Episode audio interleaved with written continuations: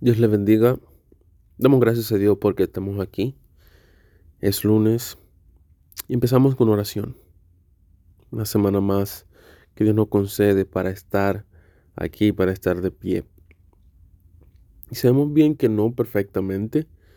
Tal vez usted esté pasando por dificultades, algunos retos, pero el hecho de que Dios nos ha permitido estar aquí es algo por lo cual tenemos que estar agradecidos y por, lo igual, por, igual entender de que hay propósito en nuestras vidas.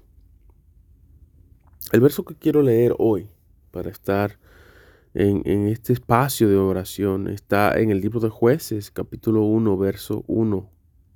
Dice de esta manera. Después que murió Josué, los israelitas consultaron al Señor para saber cuál de las tribus debía atacar primero a los cananeos. El Señor respondió que Judá debía atacar primero y que a Judá le entregaría este territorio. Amén. Algo interesante de esto es que con Josué, después de la partida de Moisés, el pueblo una vez más escuchó las promesas del Señor. Por igual, ¿cuál iban a ser los castigos, las consecuencias al no cumplir con el pacto que tanto Israel había comprometido de su parte a hacer? Y Dios había dado palabra que iba a hacer cumplir. Después de la, la muerte de Moisés, llega Josué al liderazgo.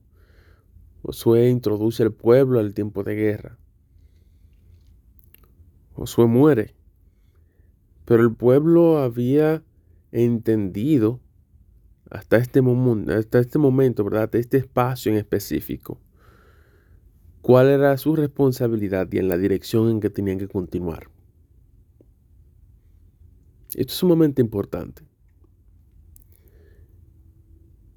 No yéndonos nosotros a otros momentos en donde el pueblo, ¿verdad?, toma otras decisiones, pero en este espacio en particular.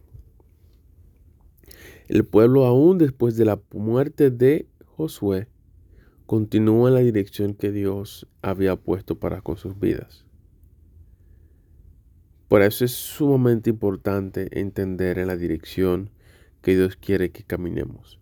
Tener claridad hacia donde nosotros vamos, hacia donde nosotros hemos sido llamados a servir, a hacer. Discernimiento, wow, tiene gran importancia en esto. Saber discernir, saber entender y por igual estar firmes después de las dificultades. Sabemos que muere Josué, líder, y algunos dirían, bueno, si se muere el pastor, se disiparán las ovejas. Pero en este caso el pueblo había entendido que había una misión, había una dirección que Dios había encomendado, había puesto delante de ellos. Y aún después de la muerte del líder que estaba frente en el momento, la visión, la misión iba a permanecer igual. Después de la muerte de Jesús, la misión y la visión de la iglesia permanece la misma. La misión y la visión de nosotros como iglesia de Cristo permanece igual. Seamos bien de que Cristo murió pero resucitó, por lo tanto, Él está vivo. El Espíritu Santo se encuentra con nosotros, al lado de la iglesia, para ministrar, para dirigir, para dar luz, para mostrar el camino en el cual tenemos que ir como personas individuales, ¿verdad? Como rocas que Dios nos ha seleccionado. Sabemos bien por igual que Él tiene plan con nosotros. No nos dejemos turbar por las dificultades y los cambios en los días y enfoquémonos en nuestra responsabilidad, en la encomienda que Dios ha puesto en nuestras manos. Tengamos nuestra mente clara y la visión concisa de hacia donde nosotros debemos de continuar caminando. Continuemos orando, continuemos clamando, pero por igual obrando en lo que Dios nos ha llamado a hacer. Gracias Señor, te damos por tu amor, tu misericordia, mi Dios. Estamos agradecidos de a dónde tú nos has traído, hacia dónde, mi Dios, tú nos llevas. Mi Dios, clamamos por aquellos que se encuentran en dificultades, aquellos que necesitan, mi Dios, en este momento, una palabra de ánimo y una palabra de aliento, no importando en el país y en la condición que estén. Señor, sea que se encuentren en Rusia, sea que se encuentren en el espacio de guerra en Ucrania, sea que, sea que estén en aquel búnker para ayuda de aquellos civiles que se necesitan medio socorrer debajo de tierra para no ser impactados por la guerra. Aquellos que se encuentran buscando refugio en otras naciones como en Polonia. Señor, aún aquellos que se encuentran caminando ahora, tomando aviones para ir a esos lugares de guerra a defender su patria. Señor, que ellos puedan entender quién eres tú y cuál es la misión y la visión de Dios para el mundo. Que puedan entender, mi Dios, el plan de salvación. Que no pierdan su mirada, mi Dios, en medio de la dificultad. Que puedan aceptar quién eres tú y seguir tus pasos.